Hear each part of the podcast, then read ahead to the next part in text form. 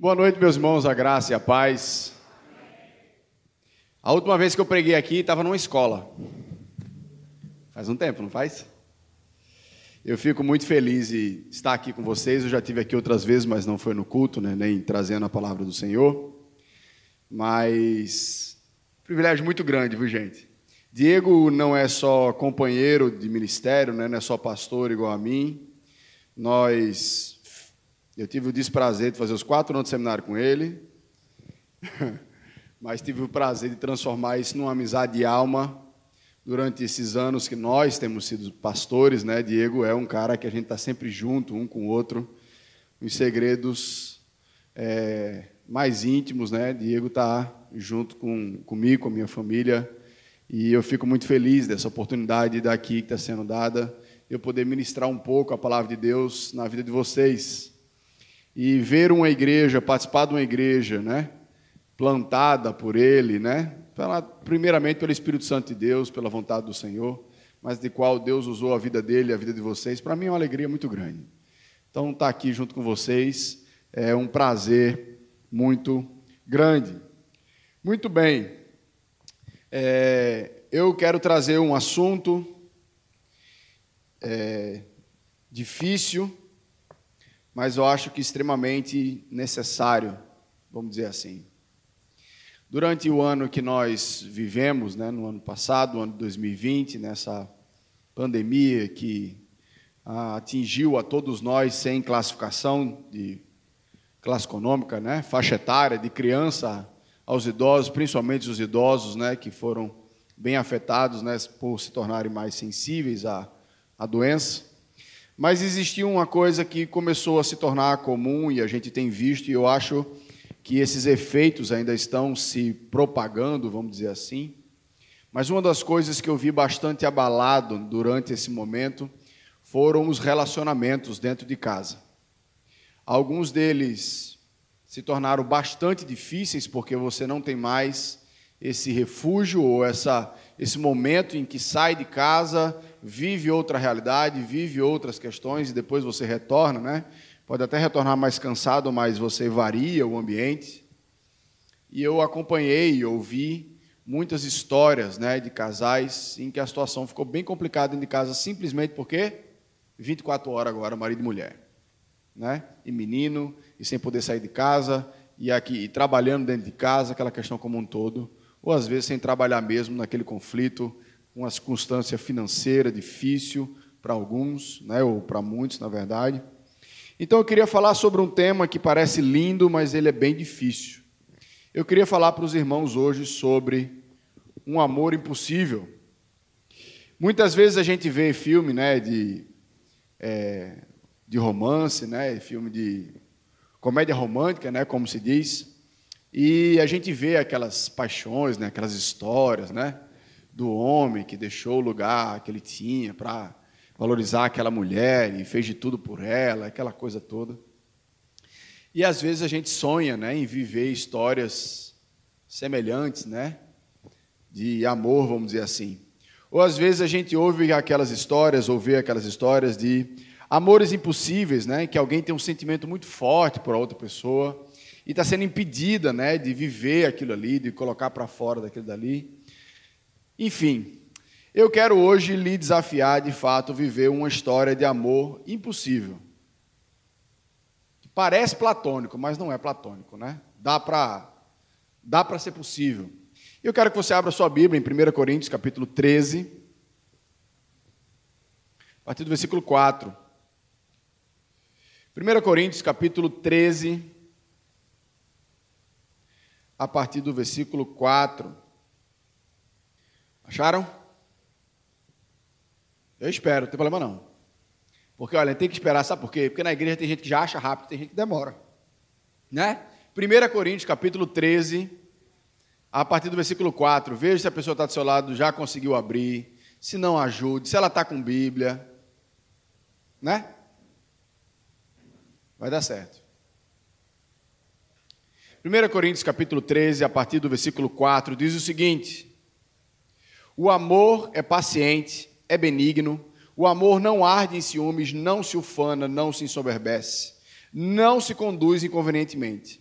não procura os seus interesses, não se exaspera, não se ressente do mal, não se alegra com a injustiça, mas regozija-se com a verdade. Tudo sofre, tudo crê, tudo espera, tudo suporta. O amor jamais acaba, mas havendo profecias desaparecerão, havendo línguas cessarão, havendo ciências passará. Vamos orar mais uma vez? Senhor Deus, eterno Pai, aqui nessa noite, Senhor Deus, ministra, Senhor Deus, sobre o nosso coração através do Teu Santíssimo Espírito, ó Pai. Que a Tua palavra, Senhor Deus, seja pregada fielmente, Senhor Deus, me auxilia nisso. Que eu possa ter o privilégio, mais uma vez, ó Pai, de ser usado pelo Criador dos céus e da terra, por aquele que veio a essa terra e nos salvou através do Seu Filho Jesus que verdadeiramente, ó Pai, possamos ser consolados e confrontados, ó Pai, nessa noite, pela Tua verdade. É assim que nós choramos, em nome do Teu Filho amado Jesus. Amém. Se você quiser uma definição do amor, de quem é o amor, definindo o que é o amor, você precisa de 1 Coríntios capítulo 13 dizer que nós amamos alguém sem prestar atenção em todas essas peneiras que o texto aqui estabelece, é você não entender o que você está dizendo. Dizer que ama alguém sem procurar viver aquilo que a gente leu aqui, esses quatro versículos, é mentir ao dizer a alguém: Eu te amo. Eu não vou conseguir, obviamente, né, expor os quatro versículos, mas eu quero me focar mais ainda no versículo 7 nessa noite. Que o amor tudo sofre, tudo crê, tudo espera e tudo suporta. O amor jamais acaba.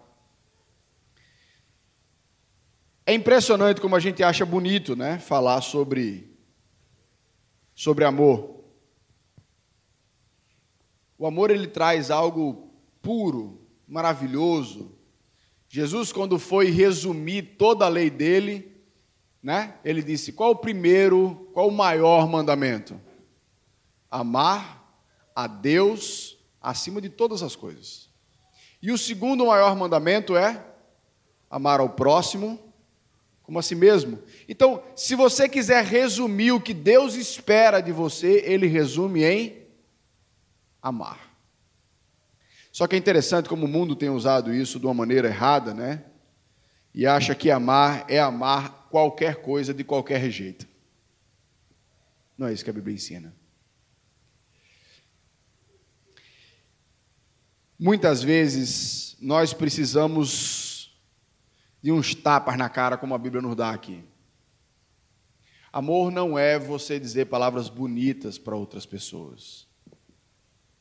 Amor é não é um sentimento que a gente tem para alguém. Porque em nenhum momento que você leu aqui, a Bíblia falou sobre sentimento.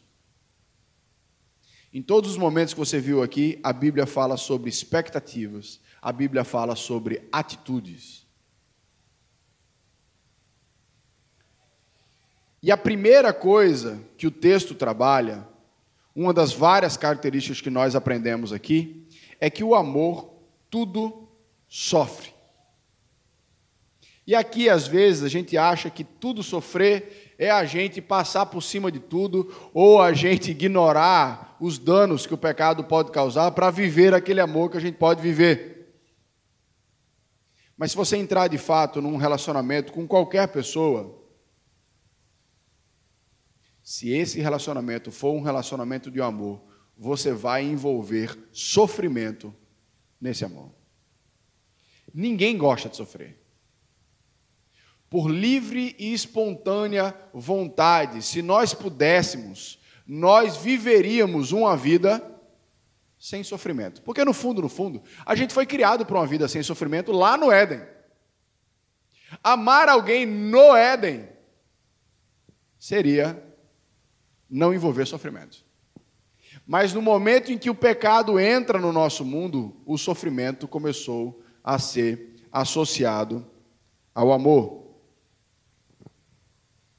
Então, sofrer no amor envolve tantas circunstâncias que nós precisamos compreender que quando eu sofro por amor a alguém, essa situação, no fundo, no fundo, não é estranha, mas é profundamente bíblica.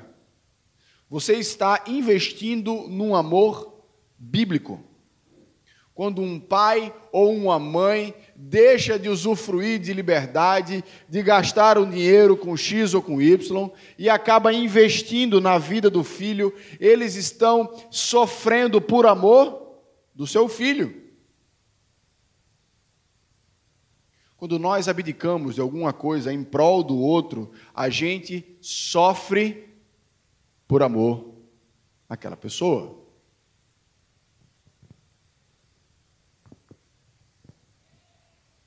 Sofrer por amor, gente, não é aquele sofrimento de adolescente que está doido para casar com o ídolo dele da banda e não consegue. Ah, ele nunca olha para mim, sabe nem que existe, né? E fica apaixonada, manda cartas, né, quilométricas, né? Apaixonada. Isso não é sofrer por amor, isso é sofrer por paixão. Amor é um conjunto de decisões e ações que a gente tem para alguém.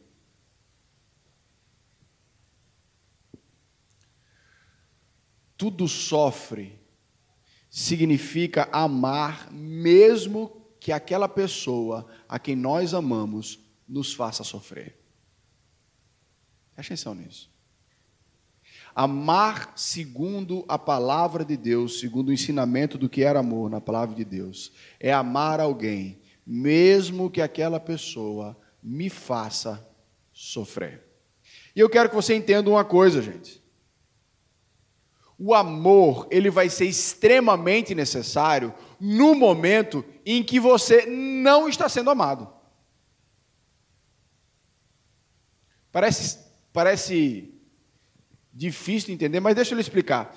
Quando a outra pessoa está lhe amando, quando a outra pessoa está bem com você, vocês estão no maior love, qual é a dificuldade sua de amar ele? Nenhuma. É natural, né? Quando o maridão leva para jantar, chega em casa, traz uma surpresa, né? A mulher faz um agrado para o marido, quando ele acorda, cafezinho na cama, olha. Não é, não é lindo? Ô oh, papai, fala Jeová. Né? É difícil amar quando as coisas estão assim? Não, não é. É difícil amar o filho quando ele está obediente, fazendo a tarefa, você pede uma coisa, ele faz, sim, senhor, papai. É difícil? Não. Mas quando ele está derrubando a casa, fazendo birra no meio do shopping e chutando a canela dos seus amigos, fica mais difícil, não fica? Sou ser humano, né? Fica mais difícil. Se nós só amamos as outras pessoas quando elas nos amam, isso não é amor, gente. Isso é troca. Quando eu dependo do que o outro me dá para eu dar o que eu tenho para ele, isso não é amor. Isso é troca. E é assim que estão tentando viver um relacionamento sem Deus. As pessoas que não têm a Deus, não têm a palavra de Deus para as instruí-la, elas buscam viver um relacionamento onde essa troca ela é bem feita. Se a troca começa a falhar, o que é que eu penso? Acho que é melhor separar, não está funcionando para mim mais. Essa semana a gente ouviu uma, um colega próximo da gente contando uma triste história dentro do casamento dele. E a palavra da esposa é: Eu preciso me amar mais. E para ela se amar mais, ela tinha que deixar o casamento.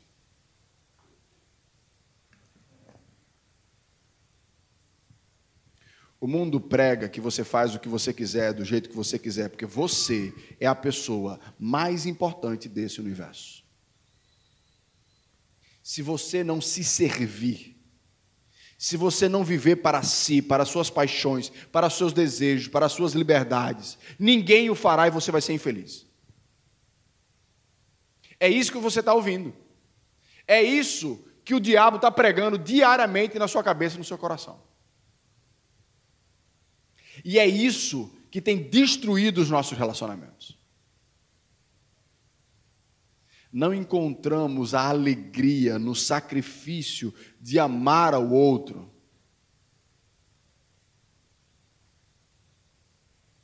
Nossa cultura diz que amar desse jeito que a palavra de Deus nos ensina é ser besta. Então é muito besta, menino. Fulano faz isso, isso, isso com tu e tu lá. Cuidando dele, servindo a ele. Eu quero que você abra sua Bíblia em Mateus, capítulo 5, versículos 46 a 48. Mateus capítulo 5, versículos 46 a 48. Amém? Ai, agora gostei, viu? Porque se amardes os que vos amam, que recompensa tendes? Não fazem os publicanos também o mesmo? E se saudares somente os vossos irmãos, que fazeis demais? Não fazem os gentios também o mesmo? Portanto, Sede vós perfeito, como perfeito é o vosso Pai celeste. Jesus está dizendo aqui, disse, olha, qual é, qual é a grande coisa de você amar quem ele ama? Até ladrão faz isso. Qual é a grande coisa de você saudar só o seu irmão? Ele disse: quem não conhece a Deus também faz isso. Então Jesus fala: olha, nosso amor não funciona assim. Portanto, sede vós perfeito, como perfeito é o vosso Pai celeste. Por que, que ele coloca Deus como referencial? Porque Deus nos amou quando nós ainda éramos seus inimigos. Deus nos amou quando nós não queríamos nada com Ele, quando a gente era rebelde contra Ele, quando a gente se afastava dele, quando a gente não queria da palavra dele. Ele nos amou. E mesmo os momentos que a gente já conhece o amor de Deus, mesmo os momentos na qual a gente já entregou, já conhece, Jesus é nosso Senhor, a gente se afasta dele, ainda assim ele nos ama. E Jesus fala: o teu modelo de amor não é o marido que está do lado, ah, mas eu sou melhor que Fulano. O nosso modelo de amor não é esse ensino que a gente está recebendo. O nosso modelo de amor é o de Jesus Cristo. Assim como Jesus Cristo, nós nos sentimos profundamente amados em Jesus Cristo, mesmo sendo os pecadores que nós somos. Nós precisamos pegar desse amor de Deus e levar para as pessoas. Seja ela meu filho, meu marido, minha esposa, meu amigo, minha mãe, meu pai, meu tio, meu irmão da igreja, meu vizinho, meu colega do trabalho e o desconhecido. É por isso que o mundo não consegue fazer isso. Porque eles ainda não conhecem o verdadeiro amor que Deus derrama pela nossa vida. Meus irmãos, a batalha pelo amor, na verdade, lá no fundo, é uma batalha contra o nosso egoísmo. Se Deus tivesse estabelecido uma relação de troca comigo e com você, nós estaríamos no inferno ainda. Se Jesus tivesse pensado só nele, você acha que ele tinha deixado a glória? Não teria. Não teria. Portanto, sede perfeitos como perfeito é o vosso Pai celeste. O nosso amor precisa estar disposto a sofrer, porque nós cremos que aquele que nos ama muito mais do que nós amamos alguém, também está disposto a sofrer por nossa causa, a tal ponto de ter morrido por nós. Amém? A segunda coisa que o texto nos ensina é que o amor tudo sofre e o amor tudo crê. tudo crê aqui, significa que o amor é bobinho, não, tá? Ah, o amor é bobinho, o marido está mentindo, não acredito que o amor tudo crê. Não é isso que a Bíblia está dizendo, não. A Bíblia não está mandando a gente ser ingênuo, né? Imaturo. Mas nós já aprendemos e estamos aprendendo que o amor ele se confirma naquilo que é ruim. Mas amar alguém é dar àquela pessoa um negocinho que a gente chama de o benefício da dúvida. O que é, que é o benefício da dúvida? É você acreditar que aquilo que, que aquela pessoa é ou está vivendo pode ficar menos ruim. Né? Tem hora que o nosso coração já sofreu tanto que ele diz o quê? Não tem mais jeito. Esse aí é um traste, essa aí não tem jeito. Né? Eu desisti. O que é que ele está dizendo? Eu não creio mais.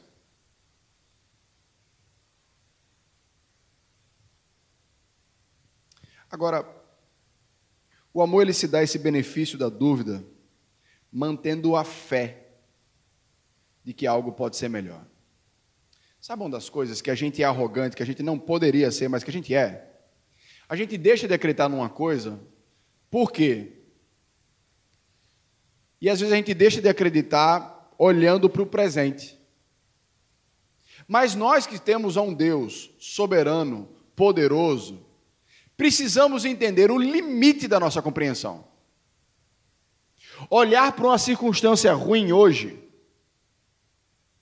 não nos dá o direito de determinar que ela sempre será ruim. Porque se você fosse olhar para Pedro quando Jesus foi para a cruz,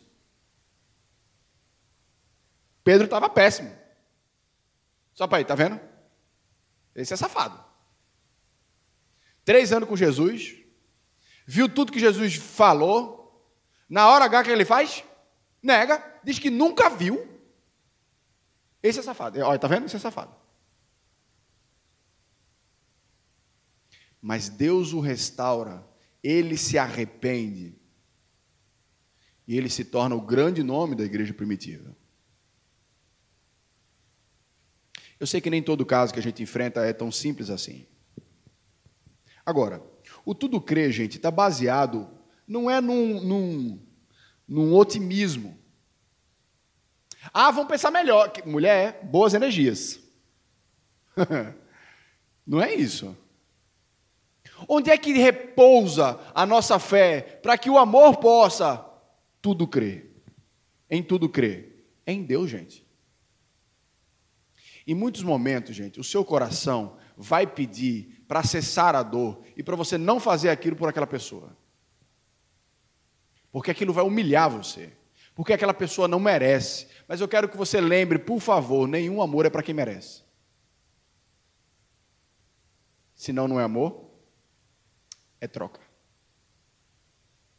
A nossa fé se reposita, se coloca sobre o Deus que pode todas as coisas. Nós servimos a um Deus que pode todas as coisas. A palavra de Deus nos ensina que o coração do rei, Deus guia como se fossem pequenos riachos. O coração do homem que acha que é soberano, Deus guia. O coração da pessoa que está na sua cabeça agora, está na mão de Deus. Não importa se ela é cristã ou se ela não é cristã. O senhorio de Deus não é afastado porque uma pessoa não é cristã. Só se lembrar da história de Moisés, na qual Deus endureceu o coração do faraó. O coração dele podia até ser mais mole, mas Deus endureceu. Por quê? Porque ele tinha um propósito: manifestar a glória dele ao povo dele. Eu sei, meus irmãos, que existem momentos tristes na nossa vida que acontecem circunstâncias em que a gente vai ter que mudar de postura. Mas se Deus não abrir uma porta conforme a palavra de Deus, para você sair daquele relacionamento, é porque Ele deseja que você mantenha focado nele, focado na esperança.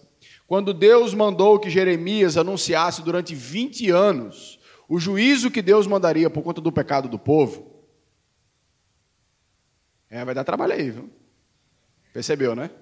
E eu estou me contendo aqui, viu? senão eu ia para lá. Ó. Viu? Oi, pessoal, boa noite aí. Deus abençoe a vida de vocês. Viu? Quando Jeremias passou 20 anos anunciando a queda de Jerusalém pela Babilônia, e ele viu essa queda, ele escreve o livro Choro de Jeremias, Lamentações de Jeremias. E o livro de, o livro de Lamentações é fantástico, porque do capítulo 1 até o capítulo, até a metade do capítulo 3, é Jeremias reclamando, lamentando aquela situação. Mas quando ele chega no capítulo 3, ele vira daquilo que ele está vendo Deus fazer como fruto do juízo de Deus, para aquilo que Deus pode fazer no futuro. E disse que iria. Porque o povo foi para o cativeiro, mas Deus anunciou que eles seriam libertados, restaurados no futuro, né? E aí, nesse meiozinho da virada do livro, a gente tem Lamentações, capítulo 3, versículo 21, que muitos de vocês sabem. Quero trazer à memória aquilo que me dá esperança. Porque Jeremias olha para os dois lados da ação de Deus, entre o lado do sofrimento e o lado da esperança, e chega uma hora para o coração dele que ele diz o quê? Eu agora vou trazer à memória aquilo que me dá esperança. Porque no meio do sofrimento, quando nós estamos amando alguém, e em meio ao sofrimento, qual é a nossa tendência? de olhar só para a dor, só para a causa. E nós não olhamos para a razão da nossa esperança. E o que acontece? Desistimos rápido demais. Rápido demais. Porque não conseguimos olhar para aquele que é a razão da nossa esperança.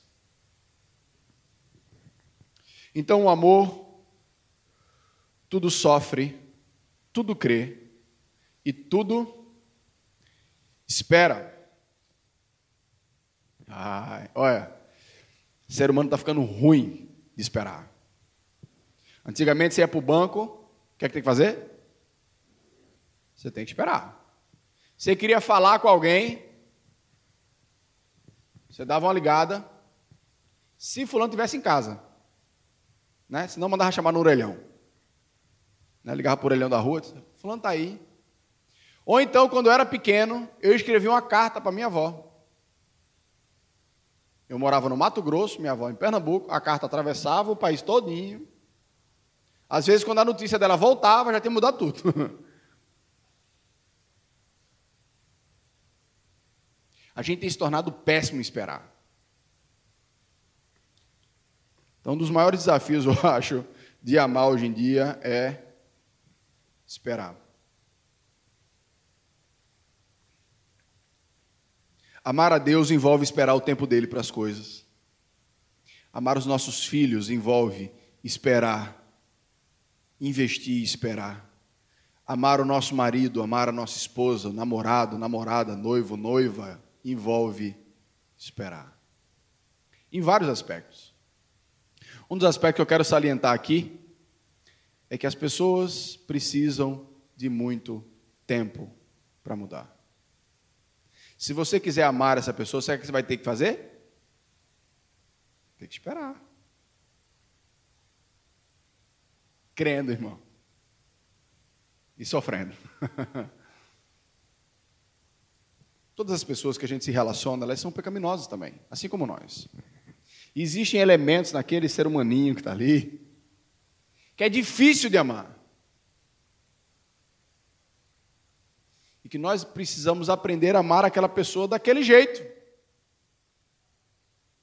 Esperando que um dia ou Deus muda, ou Deus me dá graça. Para amar do jeito que é mesmo. Porque tem hora que não vai ter jeito, viu? Tem hora que vai ter que amar do jeito que é mesmo. Se for pecado, não, aí tem que mudar. Aí não tem jeito, não, tem que mudar. Meus irmãos, a falta de espera em alguns momentos acaba sendo uma rebeldia contra Deus. Entenda que tudo que acontece na sua vida, na minha vida, ela está sendo coordenada por Deus. É ou não é? Tem alguma coisa que está acontecendo na sua vida que Deus foi, rapaz, agora passou, essa, essa chegou que eu nem vi, viu? Tem? Não tem. Coisas boas e coisas difíceis que vêm sobre a nossa vida sempre passam pela peneira de Deus, porque a gente tem a promessa lá em Romanos 8, 28, de que todas as coisas cooperam para o bem daqueles que amam a Deus. Então, se você é filho dele, meu amigo, você tem amado a Deus, pode saber, tudo passa por essa peneira. Agora, é claro que cooperar para o nosso bem não significa cooperar porque a gente quer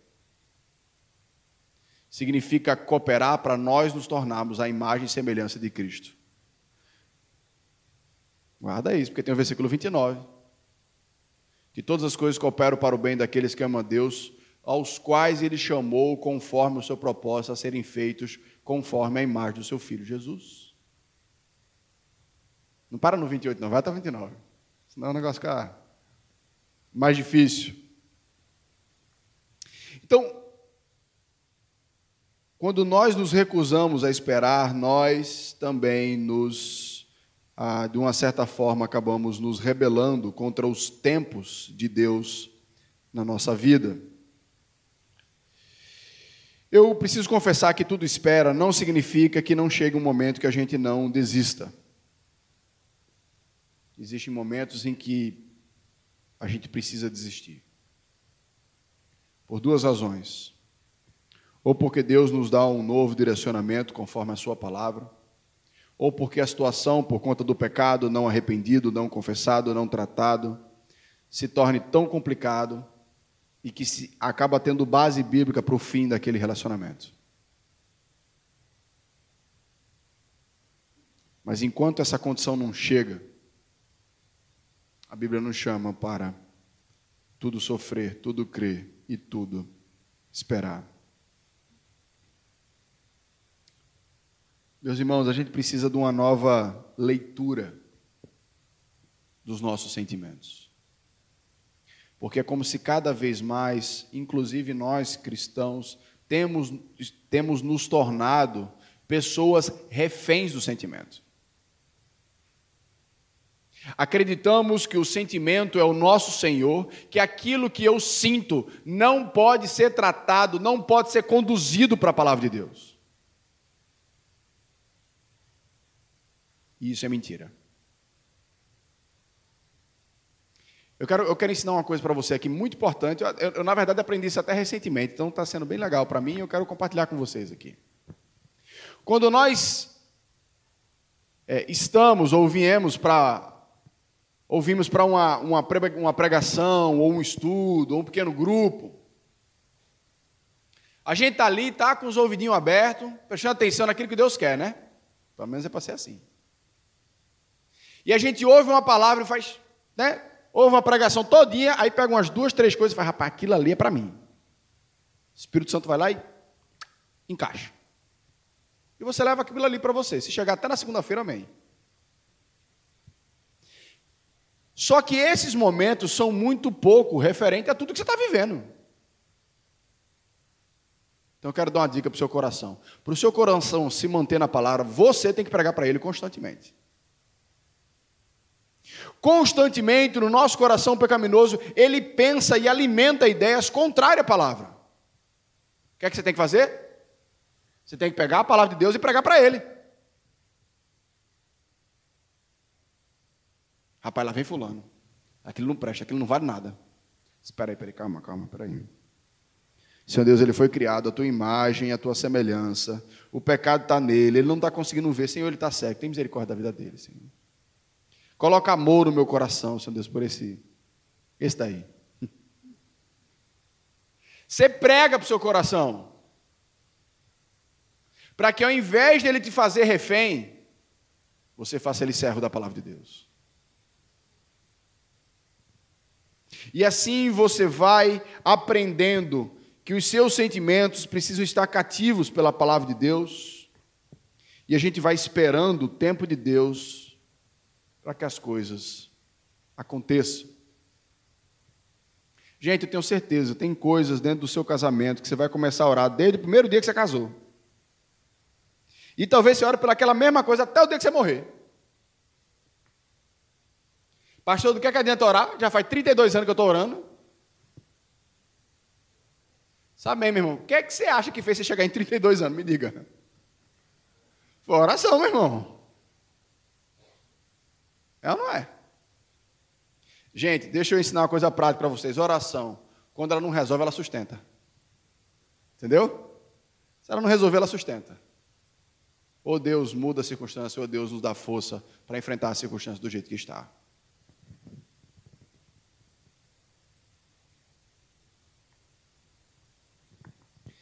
Então, o amor, tudo sofre, tudo crê, tudo espera e agora tudo suporta.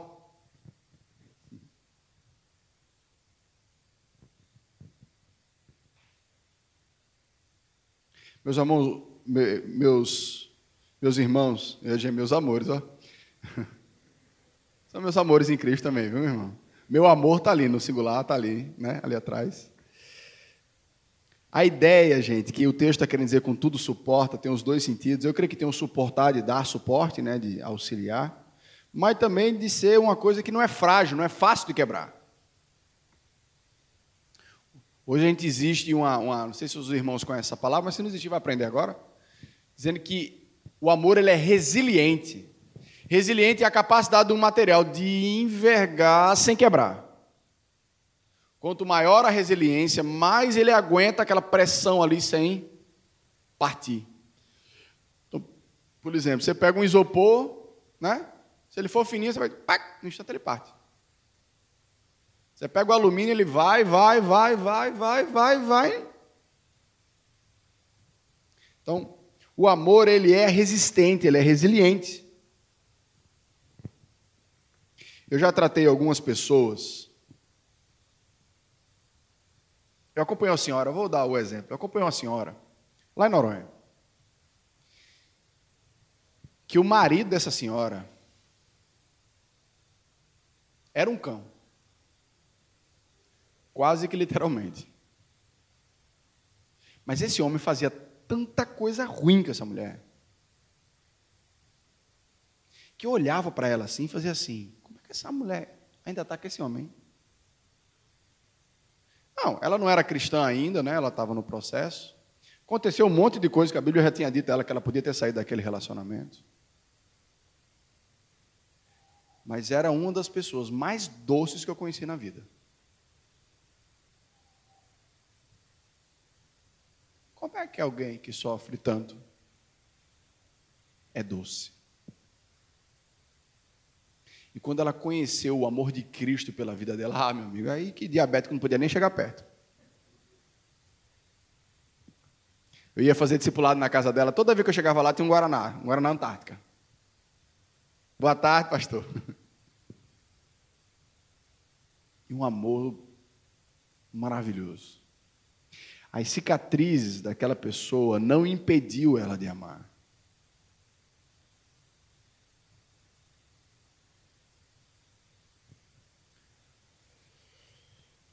Pastor, a Bíblia fala que a gente tudo suporta, e quando eu estou num relacionamento que alguém bate em mim, me abusa, vive no adultério ou abandona completamente a casa, tudo suporta? Não é uma pergunta fácil, é? Meus irmãos, a gente precisa entender que toda ação ela tem a sua consequência. E o amor, por mais incrível que ele seja, ele não anula a consequência. Nem sempre. Você quer uma prova? Nós somos pecadores que fomos salvos por Jesus Cristo, nós ganhamos a vida eterna. Amém? Mas vai morrer um dia, não vai? Por que você vai morrer um dia? Porque é a consequência do teu pecado. Dessa consequência, Jesus Cristo não libertou, pelo menos não totalmente, né? Porque no final ele libertou, porque você vai ser ressuscitado. O fato de você ter alguém que matou uma pessoa e ela está profundamente arrependida de ter matado, vai isentá-la da cadeia? Não. Se a mãe que perdeu aquele filho assassinado perdoar aquele homem, ele vai ser livre da cadeia? Não vai. Existem atitudes nossas, existem pecados nossos que têm consequências tão sérias que, por mais que eu ainda ame aquela pessoa, eu não fico mais com aquela pessoa. A gente precisa fazer essa, essa dicotomia, né? essa separação aí. Porque, meus irmãos, o amor, ele não se torna cúmplice nem refém do outro. A Bíblia fala aqui que o amor se alegra com as coisas certas, né? Aqui, ó, versículo 6. Ele não se alegra com a injustiça, ou seja, com as coisas erradas, mas se alegra com a verdade. Amar não é amar o outro. De todo jeito, não. Feito o mundo está fazendo aí. Não, não importa o que é. Não importa quem é ou como é. É só amar.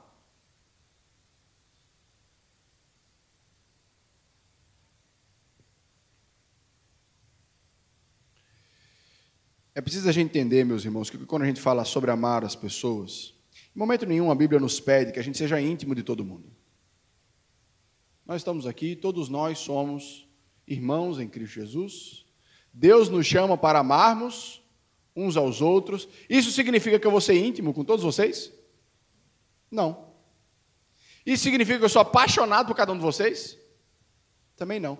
Quando a gente começar a entender que o amor são atitudes amorosas pelo qual eu posso fazer e ter para com o outro, você vai dar um clique diferente aí. Dizer que ama sem entrega não significa nada. Amar ao outro, gente, é servir ao outro, apesar de você. Eu vi aqui Catecismo Nova Cidade, cadê Diego, hein? Isso é muito lindo, viu, meu irmão? É um menino bonito, né? Não é, Catiane? Tá vendo? Eu comecei a ler esse livro, Catecismo da Nova Cidade, muito bacana esse devocional. E a primeira pergunta que ele coloca é: qual é a esperança que nós temos na vida e na morte? Primeira pergunta. Aí ele fala que nós não somos de nós mesmos, mas que nós pertencemos de corpo e alma, na vida e na morte, ao nosso Deus e ao nosso Salvador Jesus Cristo que é o que está escrito lá em Romanos, capítulo 14, versículo 7 e 8. Mate de uma vez o seu orgulho e o seu ego, porque você não pertence mais a você. Nós fomos comprados por Cristo Jesus para viver como Ele.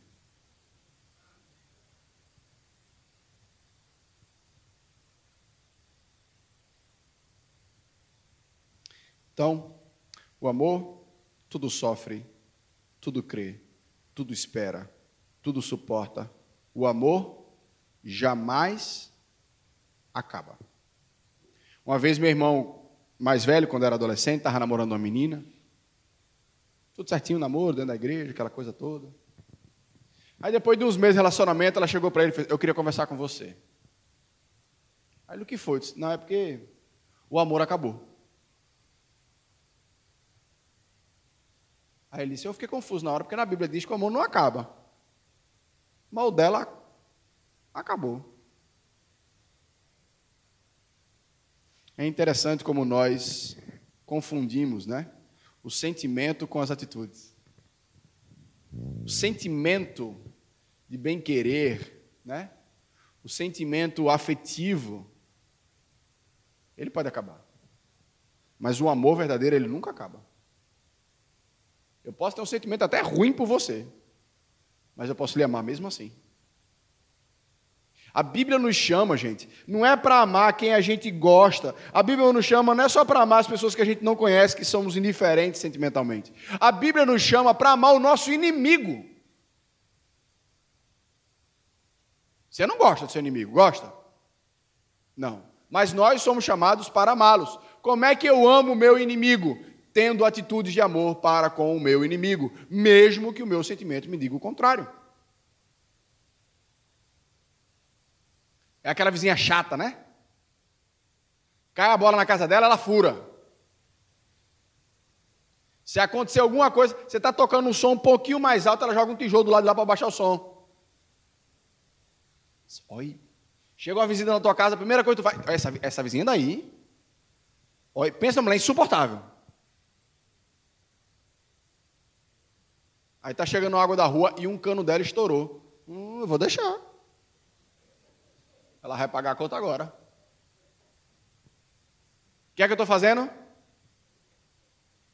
Pecando. Mesmo que você não goste, fulana, o, o, o cano está vazando aí. Quer que eu conserte?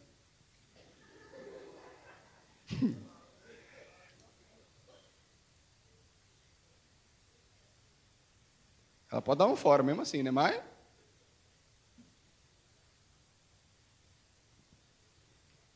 Meu sentimento com ela não é bom. Mas a minha atitude precisa ser de amor para com a vida dela.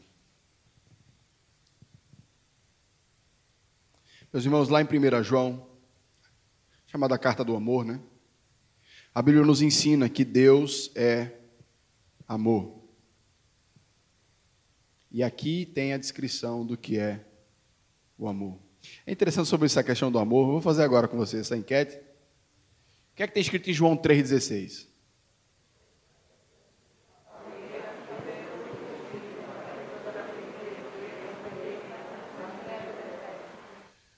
Porque Deus amou o mundo de tal maneira que ele ficou apaixonado por ele e botou flor nele. Não. Que ele deu o seu filho, Deus fez alguma coisa para que quem nele crê não morra, mas tenha a vida eterna. E o que é que tem em 1 João 3,16? Não sabe, né? Então abra a Bíblia.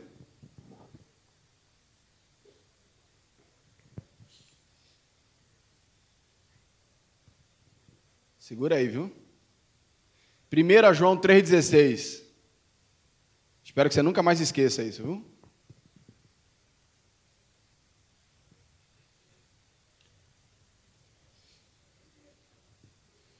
1 João 3,16 diz o seguinte: Nisto conhecemos o amor, que Cristo deu a sua vida por nós e devemos dar a nossa vida pelos nossos irmãos.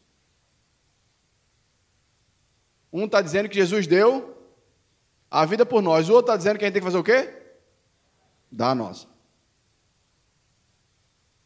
Então não fica só com João 3,16, não. Pega o primeiro João 3,16 também.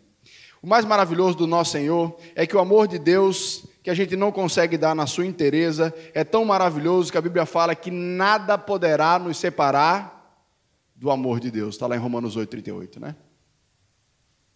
Que nem morte, nem vida, nem anjos, nem principados, nem coisas do presente, nem do porvir, nem poderes, nem alturas, nada poderá nos separar do amor de Deus. Você já entendeu que quando a gente vê o filme romântico, né? Lindo, aquela coisa maravilhosa, né? A gente sonha em receber aquele tipo de amor. A gente sonha em ser aquele homem amado por aquela mulher do filme, né? Aquela mulher amada pelo homem do filme.